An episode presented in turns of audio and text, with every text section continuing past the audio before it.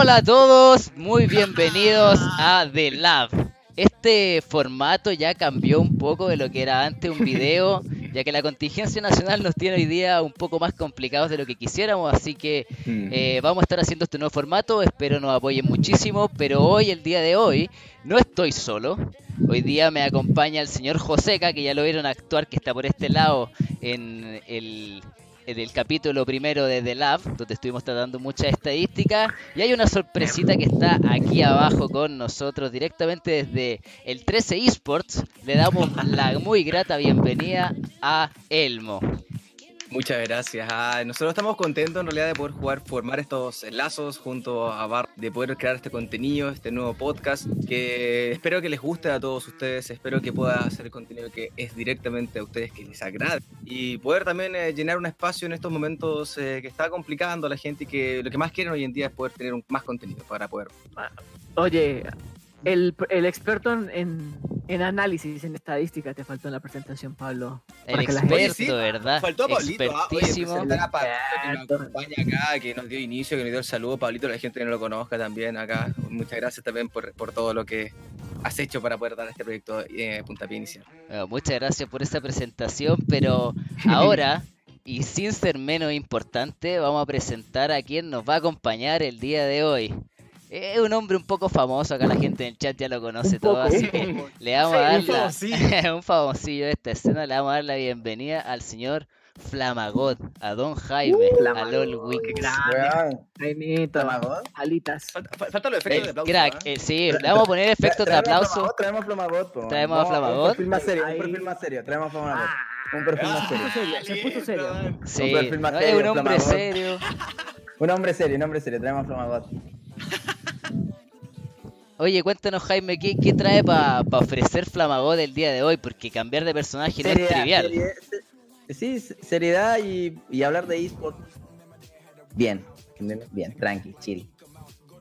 Qué Oye, bueno. chicos, comencemos un poco eh, con los temas que vamos a estar eh, conversando esta tarde, un poco para que la, la audiencia, la gente que también se nos une en Twitch, eh, en Facebook también, a través del 13 Esports, eh, conozca un poco lo que vamos a estar hablando. Eh, quiero eh, comenzar un poco que, que discutamos acerca del parche 10.6 de League of Legends que se instaló la semana pasada.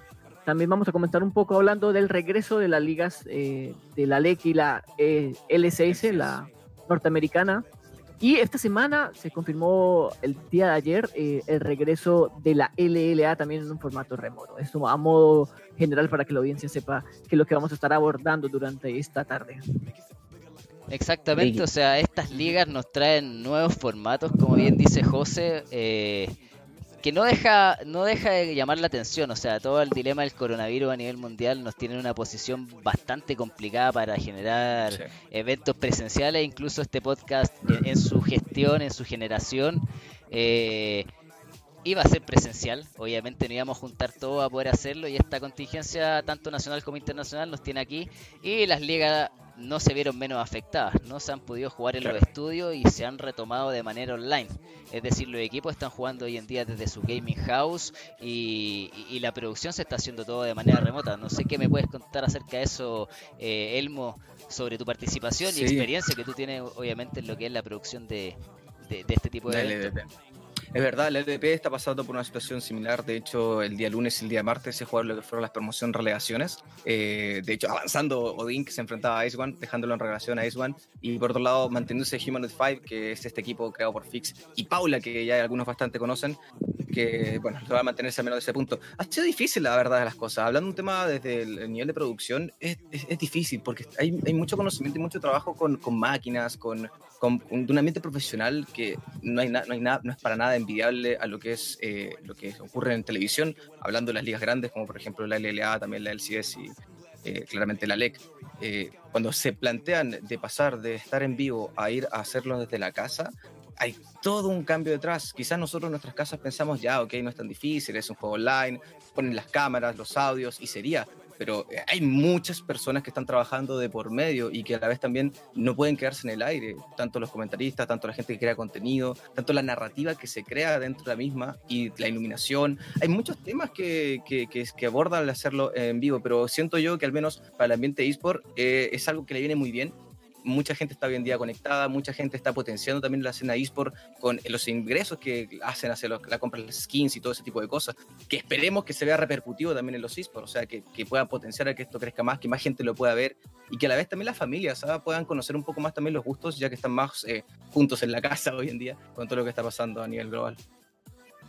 Sí, me pasa un poco, Elmo, lo que, con lo que tú dices, eh, complementar eh, que uno de los grandes desafíos que ha tenido los equipos de broadcast, de transmisión o de televisión que producen eh, la LLA o las grandes ligas eh, mm. ha sido hacerlo todo remoto de, porque no todo el mundo tiene la tecnología, llamémosle tecnología, computadores, eh, periféricos. Mira, luces. para hacer, para, Claro, luces para hacer una transmisión desde su, su hogar. O sea, si ustedes se dan cuenta, yo estoy haciendo algo desde mi hogar con mi notebook que no, no necesariamente es un notebook de alta gama, y aún así eh, la calidad de mi imagen no es precisamente la, la, que uno se acostumbra también al ver este tipo de transmisiones, donde, o sea, se requiere un equipo profesional también capaz de poder lidiar con estas cosas en el, en, el día a día y también está, tenemos la tecnología, tenemos cámaras de alta calidad, luces y un set de televisión diseñado para todo este tipo de cosas. Y, la, y ahora la pregunta es, ¿qué hacemos ahora? Eh, si no tenemos, si las cámaras no están en nuestro estudio, eh, si las conexiones no las tenemos solo en nuestro estudio, sino que también tenemos que vincularnos con conexiones desde las casas de los mismos pro players. Eh, hay varias temáticas que son muy importantes para que esta transmisión sea correcta. Eh, el lag también es un tema que los jugadores van a tener que lidiar. me gustaría un poco saber, sobre todo, Jaime, Tú que también conociste un poco eh, la interna de los equipos, ¿qué nos podrías decir al respecto de esto? O sea, yo creo que en primer lugar, eh, siento que hay que esperar este fin de semana para ver cómo Riot eh, le suma el valor que le sumaba de tener un estudio en vivo, personas, o sea, mm. un estudio con gente en vivo ahí. hay que ver tipo cómo, cómo pueden adaptar eso a un formato más en línea, digamos. también hay que ver cómo cómo, cómo ajustan ciertos contenidos, las entrevistas prepartido, todo eso lo van a hacer por Discord, van a poner una imagen. O sea, va a, ser, va a perder valor, mucho valor la Copa al ser online, creo yo. Eh, pero bueno, eh, creo que por el tema del COVID-19, creo que uno tiene que tomar estas, estas cosas, hay que aprovechar, hay que crear contenido y, y yo creo que este fin de semana vamos a ver qué tanto le afectó, eh, si la gente aún sigue interesada en ver la copa, en cómo está, y también hay que ver cómo llega, y por el lado ya eso es más parte de producción, pero ya también está todo el lado de, futbolístico, digamos, de juego, que es tipo todo el tema de, de, los equipos que tuvieron una pausa más grande, los equipos que decían que el formato no los beneficiaba porque tenían más cambios, ahora ellos tuvieron más tiempo para entrenar, eh, los equipos que, que decían que ellos en, en, scrims, que son los entrenamientos privados, les iba muy bien, pero no podían reflejar eso mismo en stage. Ahora no tienen stage, están desde su casa, tampoco está esa excusa. Entonces, mm. hay, hay, players que decían que se les enfriaba el pecho cuando iban a jugar stage, ahora tampoco tienen esa excusa. Entonces, yo creo que, que va, eh, va, a estar interesante ver cómo, cómo da todo un giro porque va a ser otra liga, o sea, no es lo mismo, eh, no, no, ya nos tienen las mismas condiciones, no juegan en los, exactamente los mismos PCs, hay gente que puede jugar ahora con 240 Hz versus 144, hay gente que puede jugar con no, no creo que estén jugando con 60, no creo que sean tampoco tan, tan, tan eh, entre comillas, malas las gaming house, tan, piñuflas como diría mi mamá. Pero sí eh, creo que, hay que ver. Yo creo que hay que ver este fin de semana. Va a ser, vamos a ver, vamos a ver en qué nivel están los equipos. Recordemos que Infinity estaba muy fuerte y bueno. y, y Furious y Universidad de Chile abajo. ¿Sabes, ¿Sabes que lo que concuerdo bastante con lo que dices tú y, también lo, lo, potencio mencionando que igual hay un tema de entendimiento que tenemos que tener todos, de, que claro, desde las casas hay un tema de internet de cada uno que va a quizás traer complicaciones en lo que es cámara, en calidad, quizás en ocasiones de audio, podemos escuchar robots quizás. Pausas. pero son, son claro, pausas, pero es, importante que, eh, al menos hablando de la LLA, nosotros le demos más como... Eh, suavidad a ese tipo de cosas, o sea, ser más entendible frente a ese tipo de situaciones, cosas que quizás no frente a circunstancias que sí son con tiempo para preparación y que son muy importantes. El tema de cómo van a abordar a los equipos dentro de la gaming house, eh, hablando de los referees, ya que los referees no pueden ir a la gaming house eh, y, ya... Claramente no. otras regiones eh, ya tomaron unas cartas al respecto y de hecho mostraron, en, de hecho es la LEC la que mostró un comunicado de qué es lo que iba a hacer eh, con, eh, no, no específicamente, pero sí mencionaba grandes aspectos de lo que iba a hacer para tomar medidas para que los equipos no jugaran lo más limpiamente posible y no fuera un juego desbalanceado para uno u otro.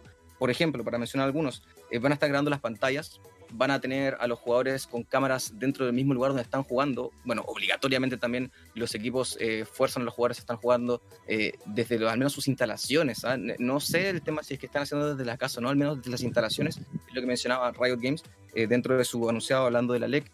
Claramente no hay referees, el control remoto de, las de las computadoras también, que es un tema importante el control de la, total de la comunicación de, la interna de los equipos. Eso también es un tema no menor. Tienen que saber bien lo que está comunicándose, los timings de la jungla. Hay muchos factores que van a ir afectando. El tema de usar hacks posiblemente, que sabemos que los jugadores profesionales no tienen por qué utilizarlo, pero hay que tener las cosas claras. Hay que dejarle al otro equipo que está siendo contrincante que se quede tranquilo y que no está pasando nada malo. Es acá donde yo quiero ver qué va a ofrecer la LLA. Que es acá donde que hasta ahora al menos no lo hemos visto en un anunciado y bueno, vamos a estar atentos al fin de semana a ver cómo lo hacen.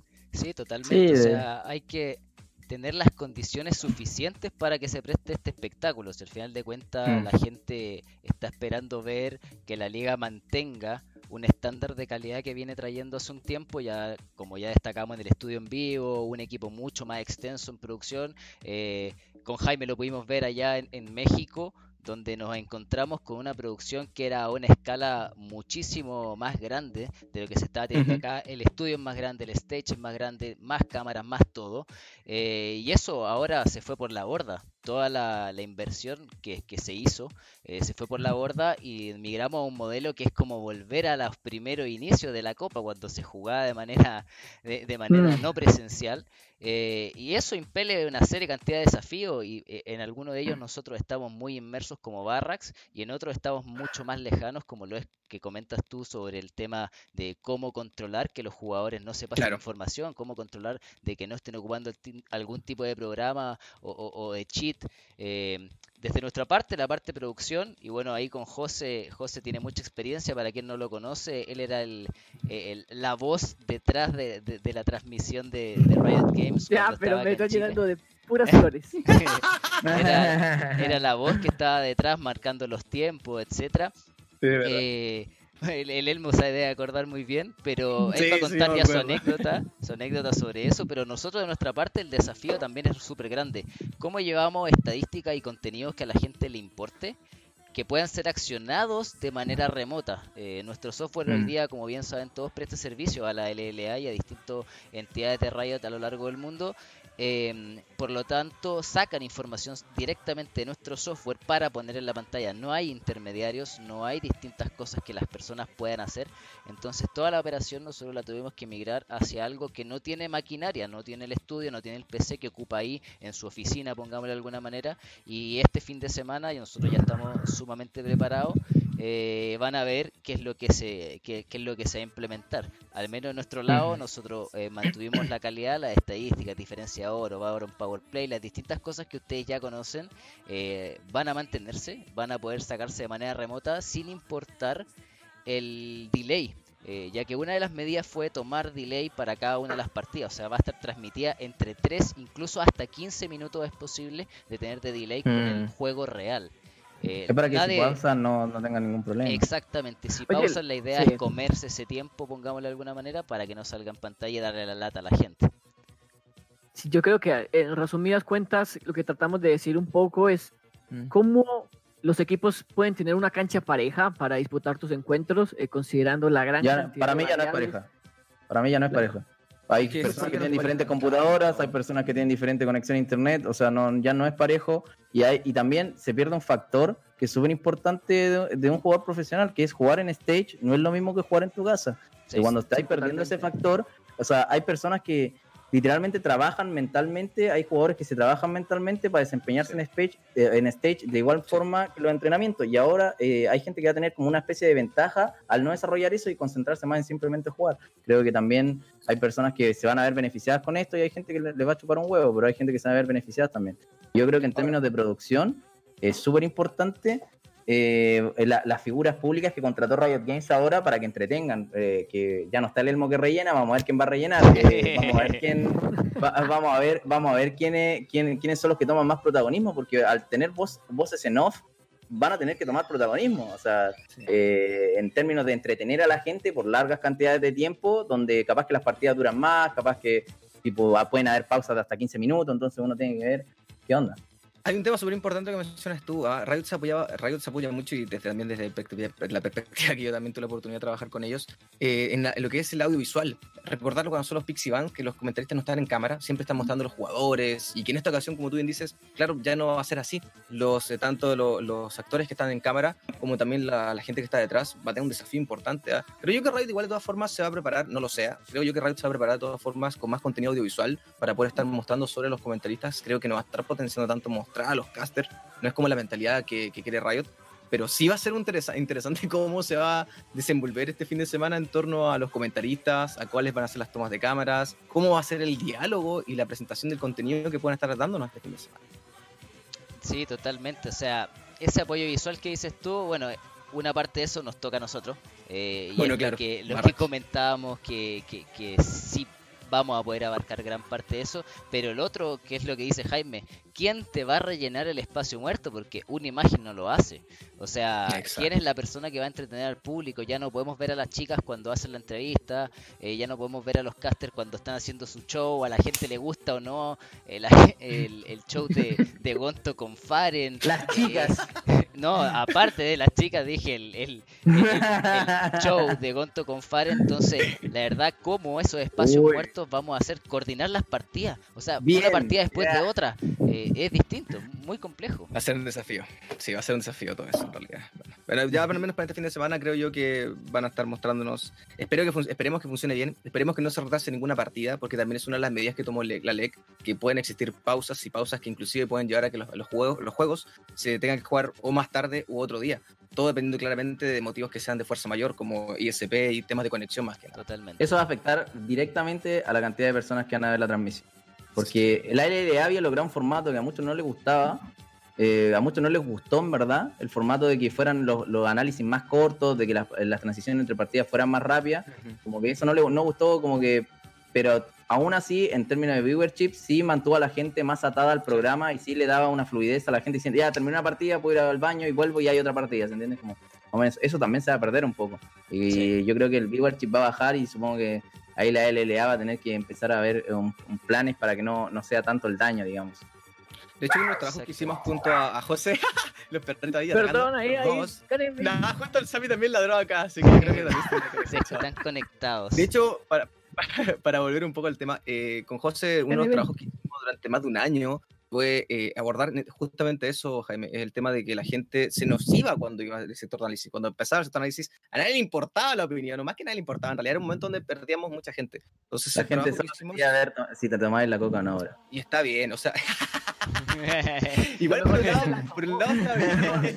Esa Coca-Cola Sí. estuvo como dos años guardada en la bodega. Coca-Cola rancia. De hecho, la tengo acá, se las puedo mostrar, la tengo exactamente la misma Coca-Cola sin cerrar, la tengo guardada acá por si Por acaso. favor, qué, qué, Un qué recuerdo. la Coca-Cola. La, la voy a mostrar, la, la voy a buscar. ya, Sí, rápido. ya, bueno. ya- Oye, aprovechando que que, que el mito mientras busca la Coca-Cola, eh, uno de los temas que se nos quedó en el Mándale, tintero eh, un poco es eh, abordar este parche 10.6 que se Ok. instaló en el cliente la semana pasada y trajo varias modificaciones. A ver, ¿qué? ¿Me muestra la Coca-Cola? Sí, ahí está, mira, ahí está la, la, Ahí la está, Coca. Coca-Cola milagrosa. La. Oye, Oye, esta es la misma. ¿vas a subastar en eBay la eso? Ah, ¿La podría ser. en No, eBay? no, vender no. Vender nunca. Sí, regalar más adelante quizás como un bonito recuerdo. O ¿Un quizás sorteo? no sé, Un sorteo No vengo a vender, vengo a regalar. Sí, no, vender no, vender no. No, es- no es la idea de venderlo, la verdad. La- lo guardo muchas cosas como recuerdo. Yo creo que una de ellas es eso. Para Ah, volver un poco al punto perfecto. antes de, de que avances con eso ya y, y terminar lo que estaba diciendo, eh, nosotros con, con, con José claramente este, trabajamos mucho tiempo para que la gente se quedara y avanzamos muchísimo. ¿ah? No logramos que la gente se quedara 100%, pero sí la gente dejó de tener esa tendencia de irse al, a- al momento que está el sector de análisis. Así que vamos a ver cómo se plantea Rayo de eso ya con un trabajo que claramente intentó abordar durante más de un año y que tuvo sus frutos y que ahora al menos le va a estar complicando con todo lo que está pasando actualmente. Sí, totalmente. Sí. O sea, de hecho, conectando un poco con lo que dice José, es otro desafío que se agrega a estos equipos que van a jugar desde sus casas, es cuál es el meta con el que se van a enfrentar en el futuro, porque esto no va a parar ahora, chicos, o sea, eh, no. es este fin de semana y bueno, después volvemos todo al estudio como si no hubiese pasado nada. Esto va a durar para largo, todos tenemos harto tiempo en nuestras casas, así que quizás vean más podcasts, más stream de Jaime, de Elmo, de distintas personas, porque va a durar y todos prospectamos que dure bastante tiempo. Así que, José, si, si nos puedes decir un poco de qué es el meta con el que se van a encontrar estos jugadores en un futuro, eh, a ver cómo lo abordamos. A ver, creo que uno de los cambios fundamentales, así hay, a, a, modo general, eh, algunas bonificaciones importantes se vieron, eh, sobre todo en el, en el, en el, en el, en la botlane, porque actualmente, bueno, yo lo quiero llevarte un poco al, a lo que sucede en la, en la LLA, para que la gente también un poco tenga un, algo de contexto. Eh, lo que hemos visto últimamente han sido eh, prioridades en ADC, lo vemos en el caso de White Lotus o, o en el caso también de, de Renju, que, son, digamos, jugadores que pueden ganar partidas. Y definitivamente Riot dijo ya no más y nerfearon a Felios con mucha prudencia igual. Pienso que pudo haber sido todavía aún más agresivo. Sí. Eh, vimos también un par de nerfs también a Cena, que todavía tiene esa ambigüedad de rol, la podemos ver tanto como un ADC o como alguien que acompaña por lo general a un, a un soporte tanque como Tam Kench. Se ve mucho esa dupla, sobre todo en Corea. Muy OP, muy OP. Y Yo la jugué, muy OP. Por último, muy también tenemos el, así muy importante, el mini ajuste a Wukong, donde prácticamente cambiaron todo su, su, estilo de juego. De pasar a ser un asesino que one-shotea de sed, ahora es considerado más un, un peleador. Que un puede, DPS, sí. sí yo creo que, DPS que yo creo que la gente también nos va a dar sus comentarios en el chat sobre lo que piensa eh, sobre este rework de, de Wukong. Uh -huh. Pero lo que dice el José tiene mucha razón. No sé si a alguien de ustedes le ha tocado jugar contra un Wukong últimamente. A mí personalmente sí. Mal. Eh, es un mono sumamente molesto, pero no es lo mismo ¿En que qué rol te tocó, te tocó en contra? Me tocó jugarlo en contra en top. Y sabes que es Okay. un mono que, que tradea bastante free, ya que el saltito que le hicieron en la W eh, y el doble ulti son cosas demasiado molestas, demasiado molestas, pero lo que pasa es que no te alcanza a matar. No era como antes que tú te lo armabas Le falta el dos daño, ítems de daño y, y estabas muerto prácticamente si el Wukong te ulteaba. Ahora tú podés salir vivo del Wukong sin mayores problemas, pero sí te complica, farmea re fácil y tiene otros beneficios que aporta quizás más a las batallas en equipo y menos Mm. para hacer un guanchoteo al campeón o a la de ese rival, como dice José. No sé qué opinas tú, Elmo. Lo, lo- lo importante, al menos dentro de muy cortito, lo importante, al menos que yo veo ese Wukong es que eh, dentro de, la, de los kit habilidades que cambió, la pasiva también, y bueno, el rango que también aumenta con su Q, es esa definitiva que se puede castear dos veces y que más específico que puede levantarte dos veces. Eso, al menos en peleas en equipos en composiciones que, que requieran defender quizás a un a- hiperacarreador dentro de tu, de tu composición, le puede venir muy bien. Sumado a que no está asesinando, está metiendo con más control de masas, tiene un poco más de sustentabilidad. No sé, siento que es un personaje que puede estar apareciendo en, en competitivo, pero con cierta timidez. Recordar lo que le pasó a Seth también. A Seth, no en todas las regiones, pero eh, al menos en las grandes regiones lo seleccionaban inmediatamente. Apenas se vio la posibilidad de poder seleccionarlo, bueno, ahí estaba. Pero tomando en cuenta, por ejemplo, eh, ligas más pequeñas como lo es la LVP, eh, costó mucho poder incorporar estos tipos de personajes. Creo yo que podría estar pasando algo similar con Wukong, que le va a estar costando incorporarse también debido a la flexibilidad que ha demostrado. Se juega mid, se juega jungla, se juega support, siendo hasta inclusive el carril central donde tiene más win rate, imagínate. Sí, eh, sucede con Wukong ahora que como las selecciones en medio pueden ser muy variables, vemos Renekton en mid, vemos Nautilus en mid, que si bien no son campeones que te van a matar de, de- de un combo de habilidades, sí te van a ir desgastando de a poco. Y Wukong, debido al, a esa bonificación, a este ajuste que tuvo, siento que tiene mucho más control en peleas en equipo y tiene más movilidad. Sobre todo con Sí. este dash de cerca de, bueno, son creo que son 100 unidades, pero le puedes poner unas botas de velocidad de mo- y de movilidad y creo que podrías estar haciendo roam muy rápido, empujas la línea, a- te armas Tiamat, te empujas la línea y te vas a colaborar con ot- a otra. Creo Bueno, que Sí. así también es muy viable. Un punto Yo que creo me que- gustaría yo- preguntarle a Jaime, ¿eh? a ver si te dejo esta Ya. pregunta, que eres un jugador que tiene bastante más elo que nosotros, hay que, hay que Ya. decirlo. Sí, Eh, y lo que pasa es que este nuevo rol también viene, que lo comentaban en el chat de, de todas maneras, viene con un cambio de itemización. Eh, este cambio de organización se destaca también profundamente con el tema de la danza de la muerte. En la danza de la muerte ya no se arma full daño y esto que te cure y todo. Ahora se arma con una cosa MR y te deja un poquitito tanque, te sigue curando. ¿Y, y, cómo lo ves tú este, este nuevo rol de, de Wukong en el, en el high elo, pongámosle de alguna manera? O sea, yo creo que en solo queue está bueno. Está bueno. Eh, mucha gente dice que está roto, pero también hay que ver desde dónde vienen las opiniones de que está roto. O sea, yo siento que, está controlable, porque por ejemplo, si el Wukong salta y hay una Morgana, o sea, el Wukong ya no puede guanchotear una de carry, que era lo principal que tenía Wukong antes, que podía guanchotear. Ahora mete mucho daño, si uno se lo tanquea un poco, mete mucho daño, está bueno.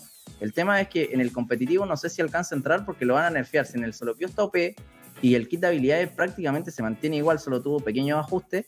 Como que en general no creo que entre tan frío al competitivo a menos de que le encuentren una build que sea muy viable y que no la nerfeen en el corto mediano plazo. Sí. O sea, cuentan los picks que se juegan hoy en día en competitivo, Wukong no entra cómodo del todo. Son picks que o tienden a ser más agresivos o tienden a ser tanques que están aguantándote o con un cierto tipo de utilidad, sacando al enemigo de, la de, un, de un momento específico de la pelea etcétera, etcétera. Hablando del competitivo en solo queue, yo creo que es un tema de posicionarlo por línea. Es como en top. Hará más que un Orn y una Sejuani, o sea, un, un Orn y un Atrox o, eh, un set que están en el meta, hará más que eso, cumplirá una función, estará yo creo Que sí, yo creo que si te lo construyes, de una, yo creo eh. que si te lo construyes eh, tanque, o sea, con muy poco daño, yo pienso que Wukong, debido a su nueva pasiva, puede ser un campeón que te aguante una pelea en equipo sin modo set, donde tú llegas, eliges a un campeón, te tiras de cara y tienes dos, estas dos opciones. No te van a matar después de que eh, cierre, se acabe el primer, eh, la primera R, la primera carga de la R. Creo que vas a poder quedar vivo y también tienes eh, la posibilidad de escapar con la W. O sea, si tú usas la W para iniciar, creo que también estás un poco equivocado. Pero, Lo, único malo que tiene esta W es que lamentablemente ese salto no te permite pasar, pasar murallas. Cosa que también me, me, ha costado poder asimilar que lo estén jugando jungla. No es malo, no, no, digo que sea malo jungla, pero sin esa posibilidad de poder saltar murallas, habiendo otras junglas que sí pueden hacerlo y siendo una herramienta tan importante, no sé, lo pongo un poco en duda. Sí, Aparte no tiene gank pre 6, entonces un Harvan, una Elise, un Lee para mí tiene mucha más presencia que un Wukong. Tendríamos que ver bien en qué línea se desempeña, si le sacan una build o algo así, y ver cuánto Riot lo empieza a nerfear, porque ya, ya en el siguiente parche ya lo nerfean, y probablemente en el siguiente parche ya lo nerfean, Sena también viene, lo vienen nerfeando hace rato, entonces hay ciertos cambios que Riot, que Riot como que los va, los tira, se, se, populariza el champion y después como lo empiezan a nerfear de a poquito, de a poquito, de a poquito, hasta que empieza a desaparecer hay que ver lo que le pasó a Carly, le pasó a Irelia. veamos un poco, totalmente de acuerdo con lo que tú dices, Jaime. Creo que a veces el, la idea de sacar los campeones, eh, digamos, desde un rework, eh, impactan mucho en el juego y a veces lanzan campeones eh, súper poderosos y por lo mismo también Wukong se le hizo este hotfix a mitad de semana porque estaba siendo prioridad en gran cantidad de divisiones. Y para un poco también seguir continuando con el tema del, del parche, otro cambio fundamental, creo que se, este va a ser todavía más notorio y mucho más transversal, es la bonificación, el buff que le hicieron al, al teleporte. Eso es súper importante para el competitivo, pero súper importante. muy, muy importante lo que sucede ahora. ¿Cómo? Perdón, no continúa, continúa eh, José, disculpe. Sí, porque me gustaría un poco para que la gente también sepa más o menos cuál, o sea, de qué se trata esta, esta bonificación. Bueno, el TP antes tenía un cooldown de 360 segundos, esos son 6 minutos, y ahora va a ir, se va a ir reduciendo a niveles tardíos. O sea, tú vas a poder hacer esto, el TP cada 4 minutos, no cada 6. Son, en el juego tardío esos 2 minutos son muy importantes. Y finalmente la otra bonificación es durante 3 segundos después de que tú te, te, tepeas al lugar, al minion, a la lámpara de Thresh o lo que sea, y vas a tener velocidad de movimiento entre 30 y 50%. O sea, vas a llegar mucho más rápido a pelear. O sea, básicamente asqueroso. O sea, podéis jugar Split Pusher, podéis jugar Split Pusher, volverte loco con una Fiora, volverte loco con cualquier campeón que te esté empujando la línea, un NAR, por ejemplo, mm. llegar eh, en modo diablo, así con la furia máxima, convertirte en Mega NAR con 50% eh, más de velocidad de movimiento y bueno, llegáis al carry. Eh, sí, igual. Kennen va a ser, yo creo, con los beneficiados con este tipo de cosas. Campeones que, que flanqueen y que necesiten esa velocidad de movimiento para poder llegar rápido y con su definitiva marcar la diferencia en una pelea. ¿Es verdad? Sí, eh, eso es un cambio importante, muy importante. El aporte de, TP, el cambio de TP es, creo que es importante, creo que no solo está enfocado en la línea superior. Creo que también los campeones en mid que puedan usar esta, Lo van a empezar a esta usar. herramienta también van a pasar a tener prioridad, igual que, que algunos eh, tiradores, por ejemplo, es Real, al- eh, se usa mucho con TP, eh, Ash también en algún momento se usó mucho con TP, con TP, y creo que son opciones ahora un poco más viables, no sé. Ahora, Jaime, tú que tienes la posición de poder jugar en el solo queue y también, bueno, en, claramente un, un- un rango mucho más alto que nosotros, ¿cómo, cómo se ha visto afectado ese cambio del TP? ¿Se, se ha sentido al menos en solo queue? Se siente, se siente. Sí.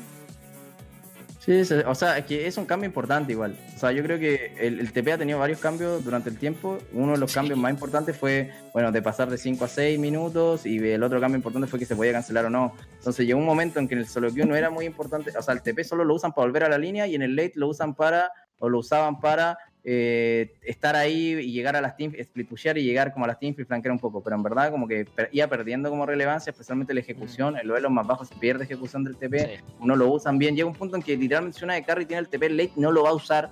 No lo va a usar porque si se va a una línea van a engañar en otro lado y, y no, no funciona. Así que eh, yo creo que sí, va a tener un impacto en general en toda. eh, yo creo que uno de los cambios más importantes de este parche, más importante que el Wukong, más importante que cualquier cosa, el TP, el cambio del TP es el más importante.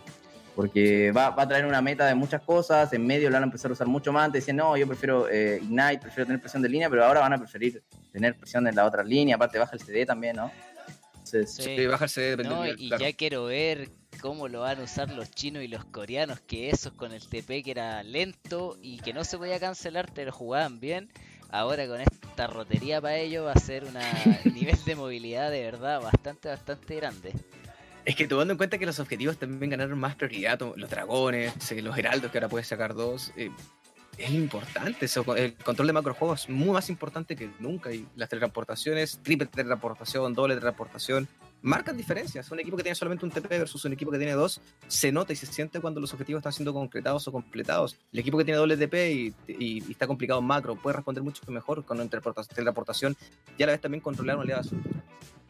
Sí, igual ahí, ahí, eh, ahí te va, cambia el plan de juego igual. Si hay, por ejemplo, en el otro lado hay dos personas con TP, tú como jungla vas y metes presión ahí. ¿Por qué? Porque si, lo- eh, por ejemplo, en mid eh, estás TP contra Ignite, el de Ignite se supone que vas a ganar los 2v2.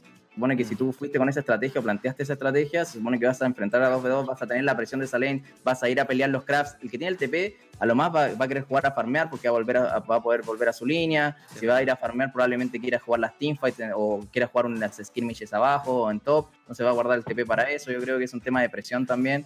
Y ahí vamos a ver si los equipos van a preferir ganar la línea con un Ignite o, o presionar la- las distintas las distintos objetivos en el mapa o van a preferir ir y farmear free y si la meta se va modificando a algo más pasivo que, que activo, porque Riot cuando hizo los cambios de los escarabajos pretendía que, se, que hubieran más skirmishes, porque antes Claro. en, en la season pasada solo se buscaba pelear con eh, en, los, en los blue, en los red, que eran buffs importantes, especialmente los blue. En esos eh, hubo un tiempo que solo se jugaban mid control y era súper importante como lo- los azules, los azules y pelear los azules, quitarle el blue a la. Nibia era súper importante. Los timers, quitarle el blue a la Nibia, quitarle el blue a Loriana, le, le- le sacaba mucha presión de lane. Entonces, porque así no tenía que vaquear y podía farmear los pájaros y los lobos en ese tiempo. Bueno, es lo Había mismo con esto. ítems también. Claro, habían rodeos Sí. que te dan tanta sustentabilidad en manada como lo soy hoy en día, por Exacto. ejemplo, el libro, libro de Tomo Perdido, perdón. Exacto, entonces eso yo creo que uno va a tener que ver cómo se va modificando eso. Eh, o- honestamente no creo que nosotros, o sea, de acá en Latinoamérica, como que digan, no, se me ocurrió una idea, yo creo que van a esperar a que en Corea empiecen a utilizarlo y vean formas de utilizarlo y lo imiten y lo... Sin inversión verdad. fruna acá en Latinoamérica. Oye, Oye, eh, aprovechemos y saludemos a la gente en el chat también que nos está viendo ahí eh, ¡Hey!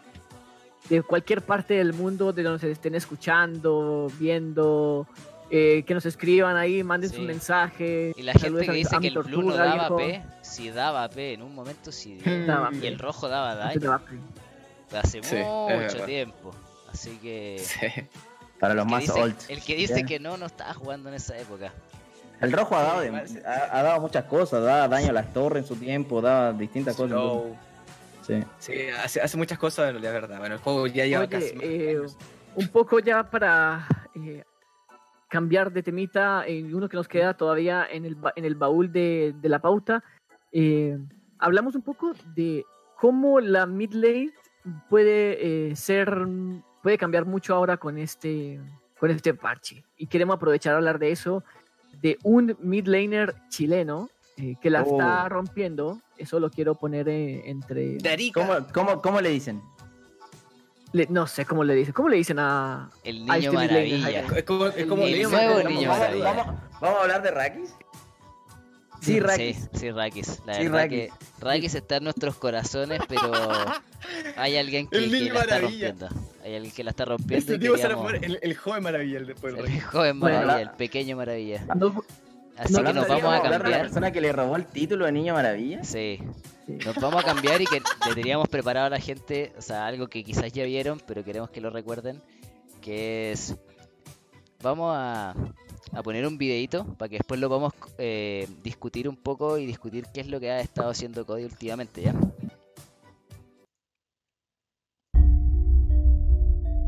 Nací en Chile de Arica.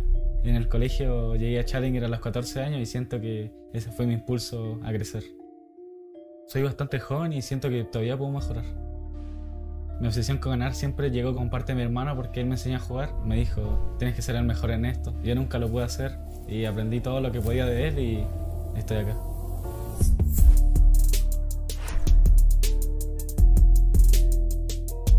Yo me sentí solo cuando las cosas no eran como en mi casa, que acá la disciplina es muy clara. Despertarme temprano, eh, jugar todo el día, escrimear. Tengo que ser muy disciplinado en esto. Cuando corro me siento libre e intento mantener la calma e intentar relajarme lo más que puedo porque en el LOL uno se puede frustrar demasiado y esto siempre me despeja del juego. El League of Legends para mí es una pasión y competitivo siempre hay que ganar.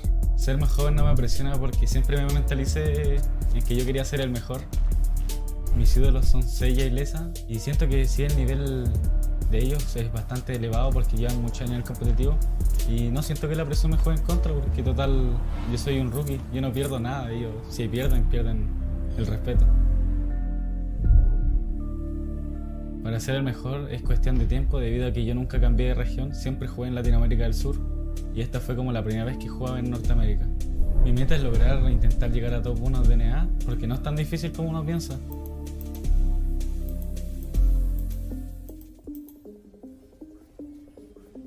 Azul Esports es perseverante. Me siento muy conforme con el equipo. Era obvio que nos iba a ir mal porque era como nuestro primer año, o sea, en apertura. Como que nosotros pensábamos que íbamos a salir 0-14 porque básicamente nadie confiaba en nosotros, solo nosotros. Y nos ganamos la oportunidad de estar acá. No es fácil irse y dejar a tu familia botada. Siempre van a haber sacrificios. Me afecta que no quieran en nosotros porque igual siento que hay nivel en 2 y siento que un rookie puede destacar más que un hijo. La meta que tenemos nosotros en este año es intentar llegar a playoff y tener una mejor cara para la clausura. Todo es posible en esta liga, ya que ahora todo se está disputando, todo está peleado, y ya no hay ningún invicto. Yo creo que mi futuro todo va a depender de mí, cómo me vaya dando a conocer en este tiempo. Y la gente me va a ver y ya no me va a ver como un me va a ver como un rival que se enfrenta a los demás. Quiero que grites siempre mi nombre cuando me salía el otro mid laner. están todos muy lejos. Que activa el Serafín. A ver si se puede llevar a la mesa. Los fans son como mi, mi gran motivación a seguir, porque sin ellos yo no seguiría acá. Siempre me mandan toda su motivación y las ganas de jugar. La oportunidad que se me brindó este año es única y voy a darlo todo.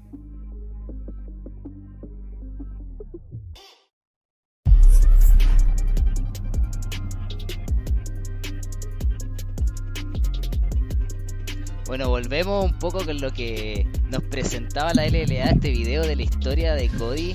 Eh, queríamos, la verdad, destacar lo que ha hecho últimamente este, este jugador que se ha destacado mucho desde la escena eh, chilena, eh, desde la escena latinoamericana y que la verdad, como bien todos saben, y si es que no lo saben, bueno, se los contamos acá, es que este jugador acaba de llegar al ranking número uno de Estados Unidos del servidor de Norteamérica. O sea, chicos, Hace dos días. Lo hizo. Hace dos días, hace dos días, la verdad.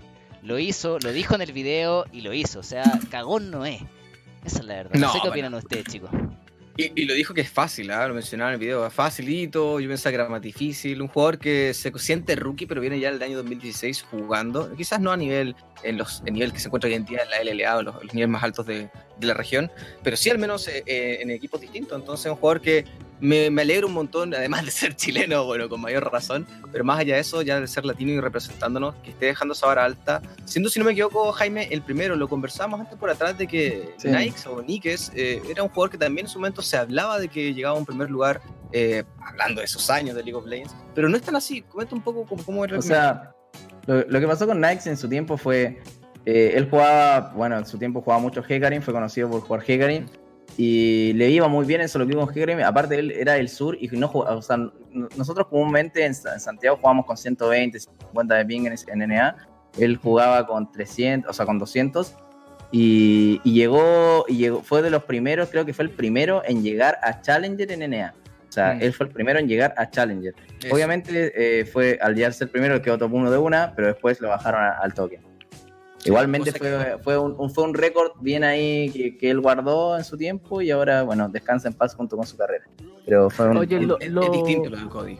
Sí, lo importante Es que es para un jugador y creo que para la escena que, que alguien como Cody, un chico muy joven, con mucho talento, que para muchos es el gran jugador de azules eSport en la LLA. O sea, para muchos es Cody más cuatro nomás. Creo yo también que creo que ha, ver- que ha brillado mucho en ese sentido. Cody, como bien dice Elmo, es un jugador que lleva mucho tiempo dando que hablar desde el tier 3, que toda la gente sabía que el tipo era buenísimo, no le daba la edad para jugar en segunda ni en, ni en primera división, obviamente él tiene recién 17, 18 años si no me equivoco, Eh, por lo cual está dando muchísimo que hablar en esta LLA, prácticamente eh, sacando la cara por el equipo y demostrando que la verdad es que no se achica ante ningún otro pro player que lleva 5 o 6 años jugando, no se achica y viene a romperla, o sea, creo que lo ha ido demostrando poquito a poco. Ahora, con este logro. Perdón, José. No, dale tú, el dale. Es que ahora, con este logro de, de primer lugar eh, eh, en el rank allá en, en el leaderboard de Norteamérica, ¿qué, son las cosas que gana en sí este jugador? Y ahí es donde quiero preguntarle un poco a Jaime, ya que él también tuvo la, experiencia con, jugadores profesionales. ¿Qué, podría estar ganando Cody con quedar en primer lugar eh, de Norteamérica? la base ganó, ganó exposición porque eh, estamos una, vivimos en una sociedad superficial y la gente dice, oh, llegó a top 1, buenísimo. Claro. Y los players de NA también ahora lo, re- lo respetan mucho más. Ahora, lamentablemente, él no cagoneó. Él podría haber quedado nueve días con los 1600 puntos que llegó, creo, alcanzó. Podría haber quedado y que es una cantidad de puntos estúpida. Sí. Eh, podría haberse quedado y él siguió jugando y lamentablemente perdió games. Y al perder game bajó, ahora está top 6. Pero igualmente ya, ya lo logró. O sea, ya, ya, ya, ya tiene ese achievement y ya está hecho. Y creo que y si ya lo logró, significa que lo puede lograr de vuelta. Y es solamente cosa que se, se concentra en subir. El tema es que él como jugador profesional tampoco puede concentrarse en subir solamente solo él tiene que practicar Champions. O sea, él puede ser muy bueno con un Champion, pero capaz que no está en el meta, o capaz que no le sirve para lo que está buscando el equipo. porque- entonces él ya no, o sea, ese no es su principal objetivo, él tiene que rendir en la, en la LLA, que su equipo va muy mal, eso es... Eso es, era algo que era esperable, él mismo lo dijo, todos lo esperaban un 0-14, y ganaron uno, así que 1-13, pero no, en verdad es como que no hay buenos resultados por parte de Azules. También el equipo en general, como eh, los, compañeros, como que no están en la misma, en el, no solamente no están en el mismo nivel que él, sino que en términos de exposición, en términos de, de, de, qué- de, de qué representan los demás jugadores, a- a- han peleado con otras personas de la escena por, por, porque trolean mucho solo Q. En cambio, uno tryhardea todo y gana todo y llegó al top 1 y a la otro los tratan de troll. Entonces, como que Claro. lamentablemente Cody está en una situación donde tiene- está con su con la gente que subió, que ha jugado con mucho tiempo, todo lo que quieras, pero no, no va a poder brillar si es que no tiene un equipo con el, cual- en el- con el cual lo apoyes, ¿entiendes? El, el League of Legends es de A5 y tú por mucho que quieras brillar eh, en un split, si no tienes el equipo no vas a brillar. Claro. Sí, eso es totalmente cierto. Creo que eh, uno de los antecedentes que marca Cody, al miras por, la- por lo menos la jugada que estamos viendo en pantalla, cuando él se en la esto fue en la promo relegación contra KLG, antes de ascender a la LLA se hizo este soleo a tres campeones en el pit del dragón, o sea, demuestra un poco también el nivel mecánico que maneja, que siento que Sí. versus otros mid laners eh, de la región eh, destaca. Eh, nosotros como, bueno, hicimos unas gráficas de, de. Cody de la LLA, Veámoslas, veámoslas. comparándolas un poco con lo que él dice en el video, que sus ídolos son tanto Seiya como Lesa. como Lesa. Claro, los midlaners de, mexicanos, o sea, muy Eh, yo, reconocidos. yo creo que con esa declaración vendió un poco de humo. No creo que sean sus ídolos, me metió un humo fuerte. O sea, no son sus ídolos, son gente que él debe mirar hacia arriba, pero en cero chance que sean sus ídolos. O sea, Lesa para, los- para los jugadores de Latinoamérica Sur es bastante nuevo, entre comillas, solo ha tenido un año y como uno de los mejores. Pero igual yo creo que los ídolos de Cody están, o sea, le deben haber preguntado por ídolos locales y no debe tener, porque es difícil tener un ídolo acá. Y especialmente un jugador de LAS, o sea, Seiya todos sabemos lo que ganó en LAN, pero está muy lejos LAN de LAS, ¿entiendes? Había una diferencia gigante, no es como que no, no- los, los jugadores de LAS no tienen el mismo respeto que los jugadores de LAN por Seiya. Y yo siento que puede, puede que sí los admire, puede que sí sea su modelo a seguir, porque son los mejores jugadores de, de la región, su posición, pero, pero no creo que sea así tan. Est- Estoy de acuerdo contigo, pero igual, tomando en cuenta que partió el año 2016, puede ser igual, es una posibilidad. No, no- es difícil de todas formas, como por lo que también mencionas tú. Pero bueno, hasta ahora al menos eh, da, da inicios de que tanto Lesa como Seiya podrían ser sus seguidores. No sé, creo yo que al menos eh, tiene que estar eh, focusándose más eh, en lo que es eh, su, su desempeño. Es un jugador que lamentablemente eh, ha estado dando frutos en la liga, pero no para su equipo. Lamentablemente ha, ha llegado a este rank 1 y no ha podido ah, dar más allá de estas sorpresas. Me gustaría ver a Cody que sorprende, me gustaría ver a Cody que sea como lo que hizo Tierwolf, como lo que hizo Wild Lotus, que los llegó y los catapultó también a que puedan salir de la región. Ya con este rank 1, espero yo que sea el primer. Sí, pero ¿qué, equipo jugador. tenía Tiergolf? ¿Qué equipo tenía Wild Lotus? Exactamente. Es el Ese De es el hecho, tema, ese era, o sea, ese era es un mucho más fácil brillar con, con- con gente que, te- que- que tiene tus mismos objetivos, que tiene un nivel de juego parecido. O sea, Wild Lotus tenía a Seiya en su tiempo, o en KLG tenía a, a los mejores de la región también, tenía a, a Helio, Julio Tito, que están en su mejor nivel. Entonces, es como que yo creo que eh, no es, o sea, no es comparable todavía porque no ha tenido el equipo para hacerlo. Sí. Obviamente él ya destaca por sí mismo, pero es eh, eh, el League of Legends además fue avanzando. En- hubo un tiempo en que uno podía carrear uno B5 o dos B5. Pero ahora la meta y todo lo cómo fue evolucionando el juego y el macrojuego y todo no te permite a ti ganar solo. Faker no gana solo. No, Todo, totalmente. es imposible. Y eso es lo que Sí, te iba a preguntar, alineado con eso que decís tú, el, el LOL es de 5. Dime cómo mantenés una diferencia de oro positiva y un daño de casi 500 cuando tu equipo lo pasan por encima. O sea, Lesa, que es el el equipo que está ganando todo, el equipo que está ganando todo, básicamente R7 con, con Infinity, que son equipos de tope de tabla, con el equipo que va al fondo de la tabla y mantiene estadísticas prácticamente iguales. O sea, Sí, similares. Di- dime tú quién está haciendo mejor trabajo. Es que el League of Legends fue- pasó a ser un, un juego de presión. Entonces las líneas tiene, o sea, tú en el momento del draft tú eliges más o menos dónde quieres generar la presión y el jungla es el que el que la ejecuta. Entonces, si el jungla no está en la posición donde tiene que estar o no le da, por ejemplo, si Cody tiene toda la presión para él presionar la línea y el jungla está en Narnia, lo van a gankear y lo va a morir y va a perder toda la presión. Y ahí todo el plan de juego se fue a la verga. Entonces, la idea sería como que le den eh, recursos de verdad y que su equipo esté en la misma sintonía o en el mismo nivel. O sea, ah, tenemos que ver, yo creo que Cody es un, es un chico que hay que esperarlo, que hay que ver cómo se desempeña en otro equipo, en otro Sí, ambiente de sí. trabajo, con, con, un, con un staff mucho más grande, eh, pero lo, lo- lo que logró con el, con el top 1 de NA fue mucha difusión, fue mucha, fue mucha exposición. O sea, literalmente hay jugadores que ya lo respetan en NA, jugadores que llevan tiempo, Sí. como Pobelter, o sea, Tarzan, Tarzan, que es un streamer re grande también, ya lo conoce. O sea, tipo, ya solo tú por poner, estu- estuve rank 1 en NA, ya pusiste es algo ya... que- en la boca de Sí. todos, ¿cachai? Y hay un tema súper importante y, y que capaz que la gente no sabemos si sabe, pero se lo comentamos de inmediato. NA, durante este año, bajó las restricciones para su academia. Es decir, Ah, claro. cualquier import que llegue desde Latinoamérica y distintas regiones están desbloqueados, no pagan más, no ocupan cupo extranjero y distintas cosas. O sea, que el jugador Cody, 18 años, que es profesional, llega al rank 1 de Norteamérica, es una alerta, es una alarmita, una, una luz tintineante para los equipos que tienen eh, equipos de academia para decir, oye, me puedo traer este cabro que capaz que me va a salir mucho más barato que un jugador de Estados Unidos o de Europa y que puede tener exactamente los mismos resultados si lo entreno con tiempo. No sé, no sé qué opinan ustedes Sí. de eso. O sea, es una oportunidad que creo que se le abre a, a- a- a Cody, eh, pero me gustaría verlo antes de adentrarse a un equipo de academia, acá en la región con un equipo, lo que menciona eh, eh, Jaimito es súper cierto en realidad. Es, es- está en una escuadra que está recién llegando a la LLA, es una escuadra que se formó hace muy poco tiempo, el staff no tiene todo el conocimiento como sí otros equipos, sí otros, sí otros staff. Los jugadores también, los jugadores que le transmitan ese conocimiento a él. O Exacto. sea, jugadores mismos. O sea, dentro del parche actual, tomando en cuenta un poco lo que hablábamos, el jungla y los soportes cumplen un rol muy fundamental. Tanto Feitan como Kogi, que son este, su jungla y soporte de las cuadras azules, no han estado al mismo nivel, no han estado a la misma altura que, que, que Cody, hablando estadísticamente. Entonces, o sea, acá donde también vemos que tanto en el equipo que no tiene la experiencia, un equipo que se está empezando a formar, jugadores mismos, como tú mencionas, Jaime, que, que no le pueden aportar su experiencia como 100 otros equipos, me gustaría verlo. Quiero, quiero plantearlo primero antes de que entre una academy, eh, en, una, en una escuadra como lo podría ser Isurus Gaming, ponte tú. Sabemos que va a ser difícil, hay que quitar puestos importantes, pero me gustaría verlo con un staff más profesional, a ver cómo trabaja este chico. Es muy cierto lo que menciona Jaime. Hay que darle tiempo. creo- sí, hay que darle tiempo. Creo que es, es totalmente de acuerdo. eh, Sí.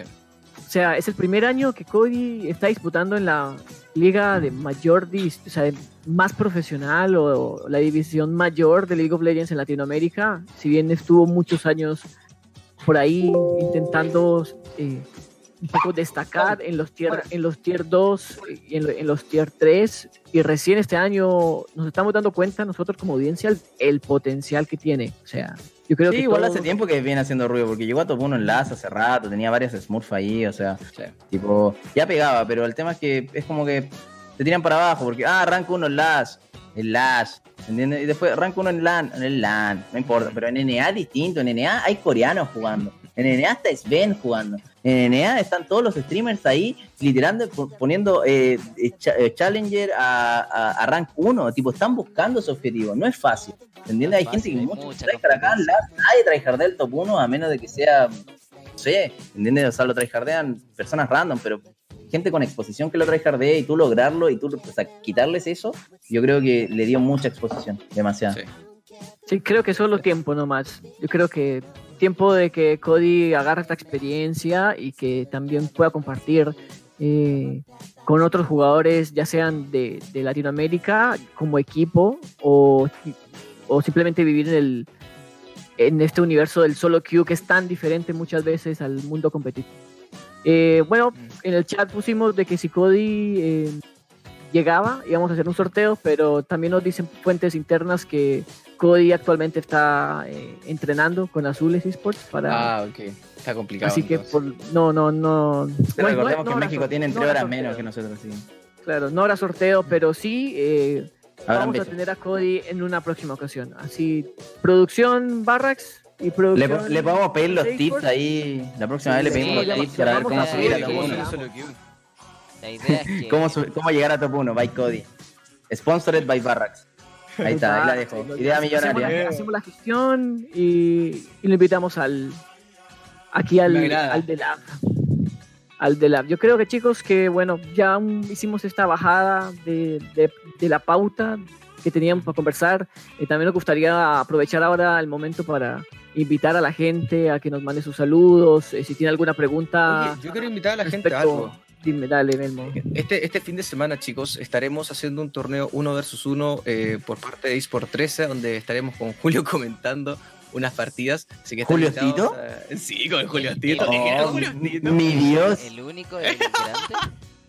El mismísimo, querido. Sí, vamos a estar comentando por, por fan, ojo, esto es importante, es for fan, la idea es que nos entretengamos, que lo pasemos bien, vamos a estar regalando cajitas al primer y segundo lugar, así que para la gente que quiere inscribirse, bueno, más información en canal13.cl slash eSport13, ahí pueden tener más al detalle en torno a eso. Así que eso, pues chicos, están invitados este fin de semana.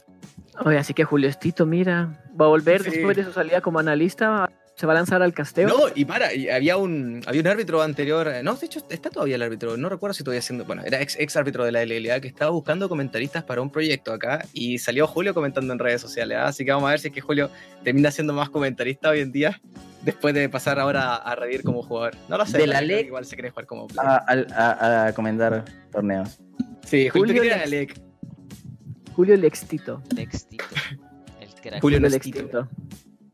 Ey, nada, muchísimas gracias a, a la audiencia, chat que nos estuvo eh, poniendo atención, dando bolas en esta primera ocasión de, del app. También agrade- agradecemos mucho a Jaime también por eh, hostearnos y, Gracias, y Jaimito. ocupar minuticos de su tan atareada agenda. Ahí, todavía no me llega, todavía no me llega el depósito. bueno. Mira, el cheque- gracias. el- el- el- ma- mañana te enviamos el cheque, dale. Dale, dale, ahí lo espero.